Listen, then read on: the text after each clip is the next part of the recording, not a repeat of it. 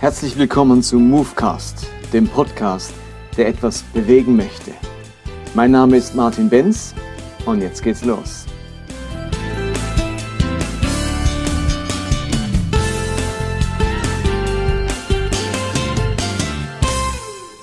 Willkommen zu Movecast 15. Ich möchte heute ganz bewusst mal ein heißes Eisen anpacken. Also nicht so, als wären das bisher keine heißen Eisen gewesen, aber das ist vielleicht ein richtig heißes Eisen. Ich möchte nämlich äh, dem Thema nachgehen, ob Jesus verheiratet war und stelle die These auf, dass ich glaube, Jesus war verwitwet. Also er war verheiratet, aber eben auch verwitwet. Und ich finde das noch eine ganz wichtige Frage, auch im Jesus-Verständnis, in der Betrachtung Jesu.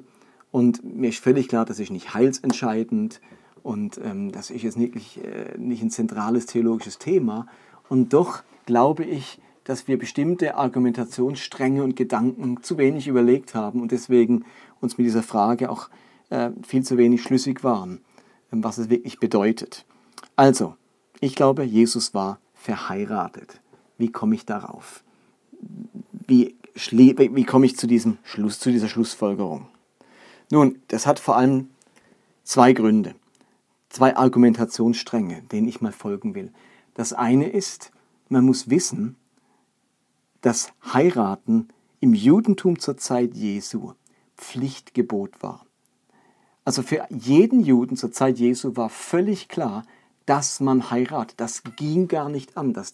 Das war nicht so wie heute in der Gesellschaft, wo man sich gesagt hat, ja, heirate ich mal, bleibe ich allein, wie lang bleibe ich allein, komme ich will noch ein bisschen die Welt bereisen und wenn ich dann 30 bin, ist immer noch genug Zeit zum Heiraten. Also man hat zur damaligen Zeit auch überhaupt nicht selbst entschieden, ob man heiratet. Das war keine Entscheidung, die in der eigenen Verantwortung lag, sondern man wurde verheiratet. Und zwar wurden Mädchen mit zwölf Jahren verlobt und spätestens mit 13 Jahren verheiratet. Jungs wurden allerspätestens mit 18 Jahren verheiratet. Und zwar nicht, weil sie das so wollten, auch nicht die Person, die sie wollten, sondern sie wurden von den Eltern verheiratet. Es wurde ihnen ein Ehepartner zugewiesen. Sie wurden einander vermählt. Das war auch gar nicht Gegenstand der Diskussion oder dass sich die Jugend dagegen aufgelehnt hat. Natürlich ist mir klar, heute wäre sowas undenkbar aber zur damaligen Zeit war das vollkommen normal, das war Alltag, dass man mit 13 als Mädchen verheiratet wird, mit 18 spätestens als Junge. Das war so normal, wie man in die Synagoge ging, wie man mit 12 seine Bar Mitzwa hatte, wie man nach acht Tagen seine Beschneidung hatte, wie man den Schabbat hielt. Das war allgemeingut. So hat man seine Religion und seinen Gott verstanden. Das hat man nicht in Frage gestellt. Insofern allein schon deswegen, weil es Pflichtgebot war, ich, ich, muss man sich die Frage stellen, ja, und warum hat Jesus dann das nicht gemacht? Aus welchem Grund ähm, ist Jesus davon ausgenommen?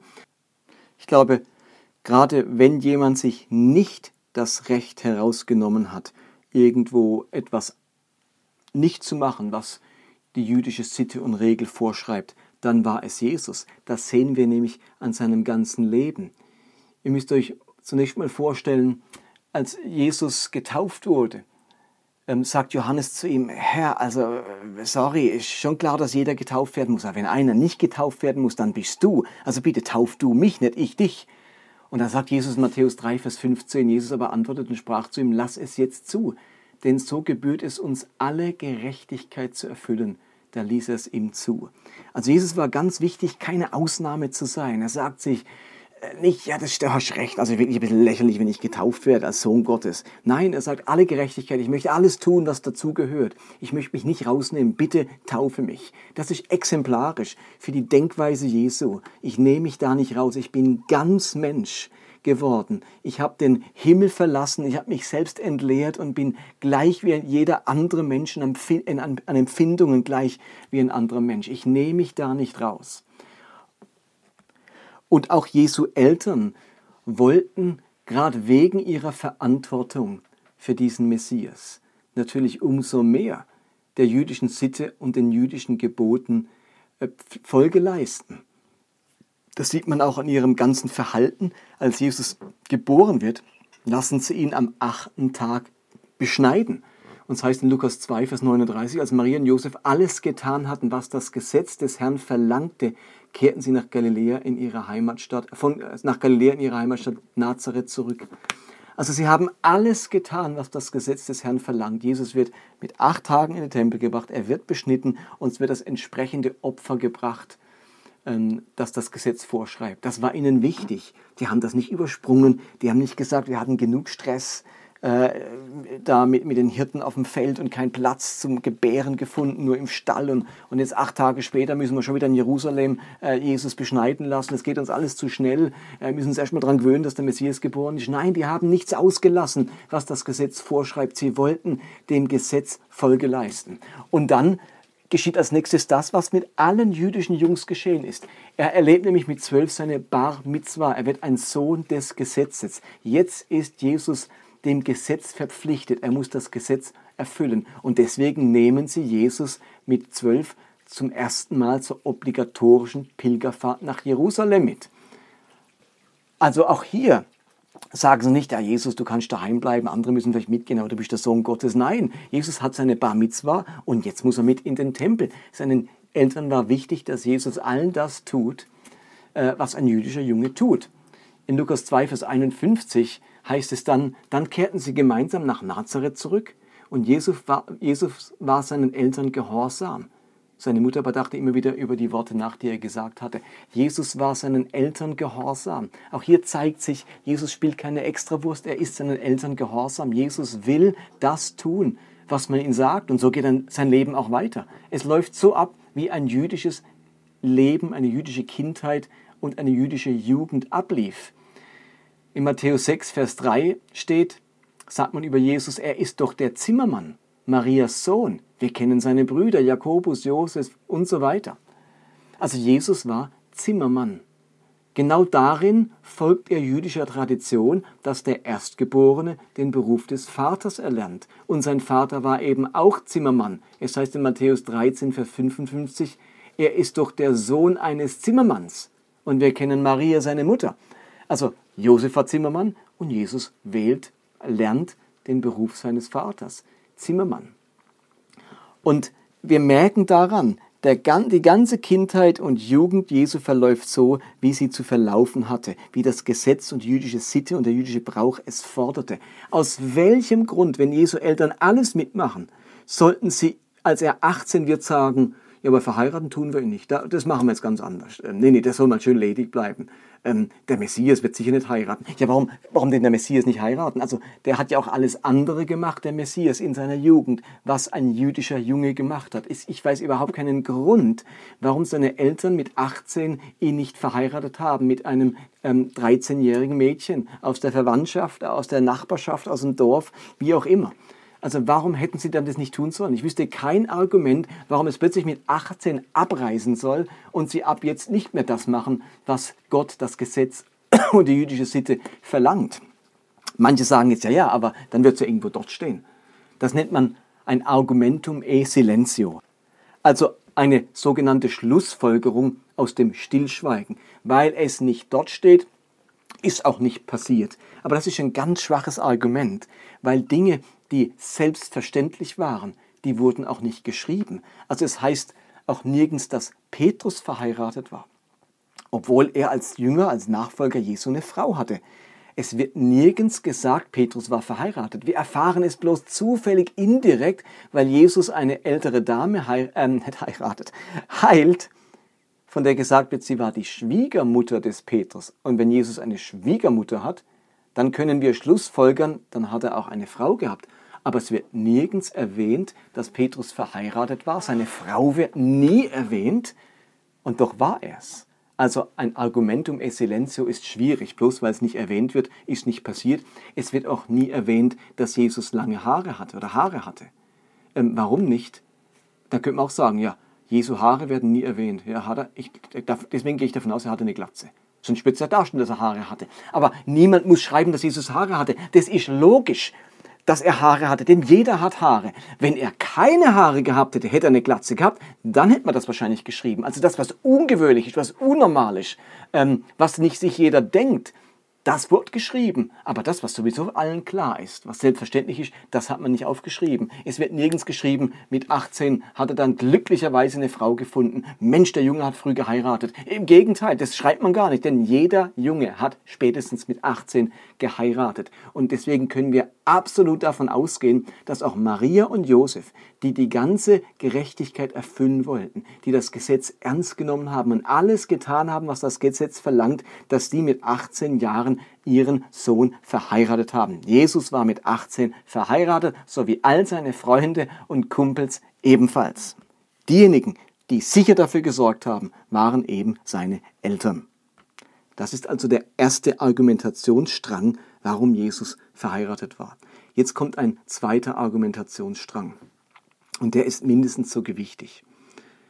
Wir wissen aus der jüdischen Literatur, dass es nicht nur Pflichtgebot war zu heiraten, sondern dass es noch viel mehr Pflicht war, als Rabbi verheiratet zu sein. Es gibt im ganzen, äh, in der ganzen jüdischen Antike ähm, nur einen einzigen Fall, wo ein Rabbi nicht verheiratet war. Und das hat man ihm dauernd vorgehalten. Dafür wurde er zur Rede gestellt. Es wird sogar im Talmud aufgenommen, dass dieser Rabbi nicht verheiratet war. Das war so ein Sonderfall. Das, man wusste nicht, ob er Autorität hat, ob man ihn anerkennen soll, denn er war nicht verheiratet. Das war eben eine ganz schwere Straftat sozusagen. Äh, und sicher nichts, was ein Rabbi sich erlauben konnte. Und Jesus war ebenfalls Rabbi. Er wird immer wieder in den Evangelien als Rabbi bezeichnet. Als Meister, also das hebräische Wort Rabbi. Und es ist eigentlich undenkbar, dass man ihn akzeptiert hätte, wenn er nicht verheiratet gewesen wäre. Vor allem, und das ist jetzt das wichtigste Argument in diesem zweiten Argumentationsstrang, die äh, Juden haben ja nach allem Möglichen gesucht, was man Jesus hätte vorhalten können, womit man ihn hätte diskreditieren können. Auch in späterer Literatur im Talmud äh, wird über Jesus geschrieben, da wird ihm so manches vorgeworfen, dass er ein Zauberer war und ein Magier und ein Volksverführer und, ein, und so weiter. Äh, und dass er ein Bastard war mit einer jüdischen Mutter und einem römischen äh, Soldaten als Vater. Also alles Mögliche hat man ihm vorgeworfen. Aber wisst ihr, was ihm nie, nie vorgeworfen wurde? Dass er unverheiratet war. Warum hat man ihm denn das nicht vorgeworfen? Das wäre doch ein gefundenes Fressen gewesen. Ganz einfach, weil er es eben war, weil es dort keinen Vorwurf zu machen gab. Er war nämlich verheiratet. Und in dem Zusammenhang lese ich euch gern mal einen Text vor von einem bekannten jüdischen Gelehrten. Shalom ben Chorin heißt er. Das Ganze stammt aus dem neuen Lexikon des Judentums, Ausgabe 1992 auf Seite 228. Ich lese euch mal vor, was Shalom ben Chorin schreibt, äh, ein Kenner des Judentums. Und er schreibt folgendes. Es ist anzunehmen, dass Jesus verheiratet war. Denn ein unverheirateter Rabbi wäre als Ärgernis empfunden worden. Von allen uns bekannten Rabbinen des Talmuds war nur einer unverheiratet. Ben Asai, ein Gesprächspartner des Rabbi Akiba aus dem zweiten Jahrhundert, den man deshalb tadelnd zur Rede stellte. stellte. Doppelpunkt. Du bist ein Mörder, denn wer das Menschengeschlecht nicht vermehrt, der vermindert es. So viel aus dem Talmud. Jetzt schreibt Ben Horin weiter, die Gegner Jesu, die ihm so gerne kleinste Verstöße gegen das Gesetz vorwarfen, erwähnen aber diesen Verstoß gegen das Gesetz nicht. Wenn wir im Neuen Testament kein Wort über die Frau Jesu lesen, so darf uns das nicht wundern, denn wir wissen auch nichts über die Frauen der meisten Schriftgelehrten dieser Epoche.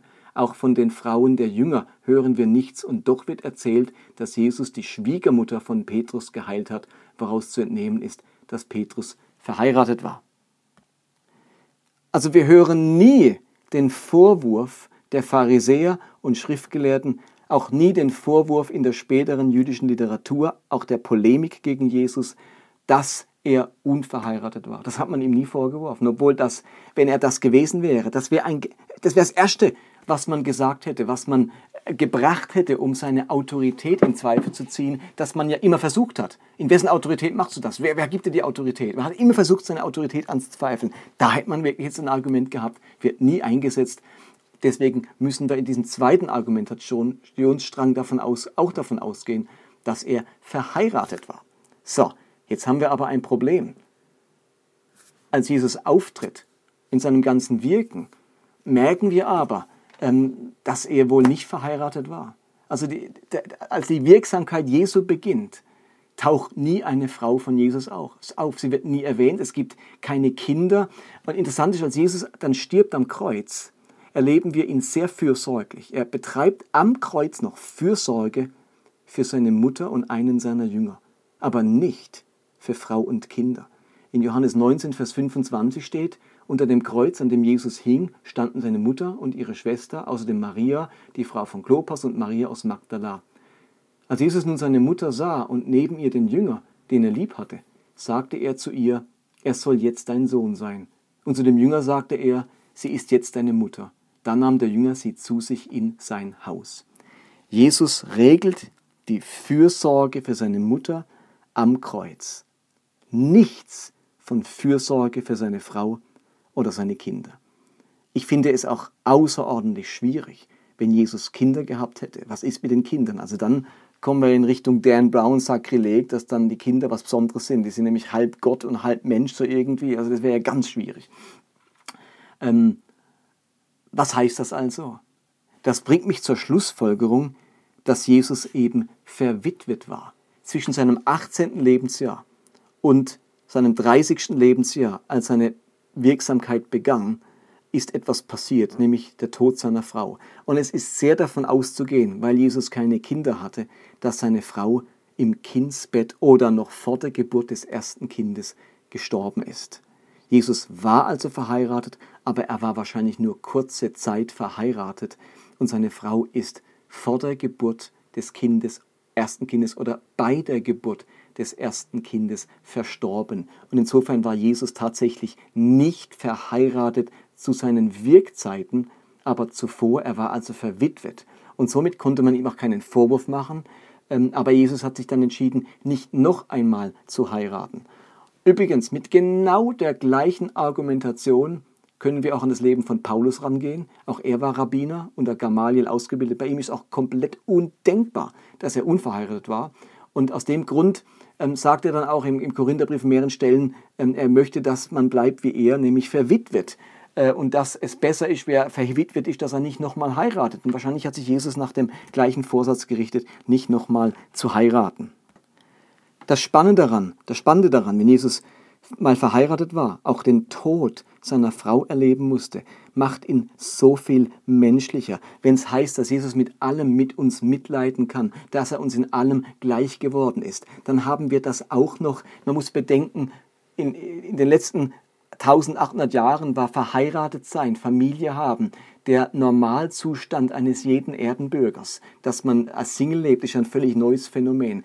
Dann hätte also das, was die meisten Menschen Tag aus, Tag ein erleben, nämlich Ehe, Kinder, Erziehung, Fürsorge für eine Familie, genau das hätte Jesus nie erlebt. Also er könnte gerade beim wichtigsten Alltagselement des menschlichen Lebens gerade nicht mitleiden, nicht mitempfinden, weil er es nie erlebt hat. Aber so hat er es erlebt. Er hat Verliebtsein erlebt. Er hat Heirat erlebt. Er hat Sexualität erlebt. Und dann stirbt seine Frau und er erlebt auch den Tod eines ganz engen Angehörigen.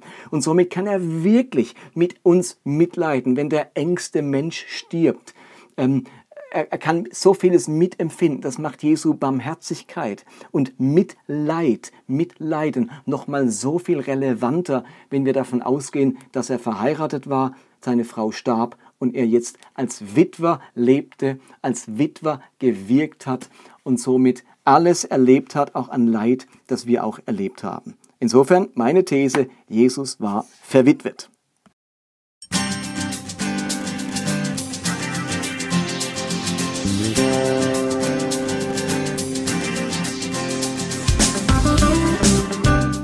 Das war Movecast für heute. Ich hoffe, dass es etwas bewegt in eurem Leben und in eurem Glauben. Ich würde mich freuen, wenn ihr mir Feedback gebt oder Kommentare hinterlasst, entweder auf Facebook oder direkt auf der Webseite des Podcasts. Und die lautet movecast.podbean.com.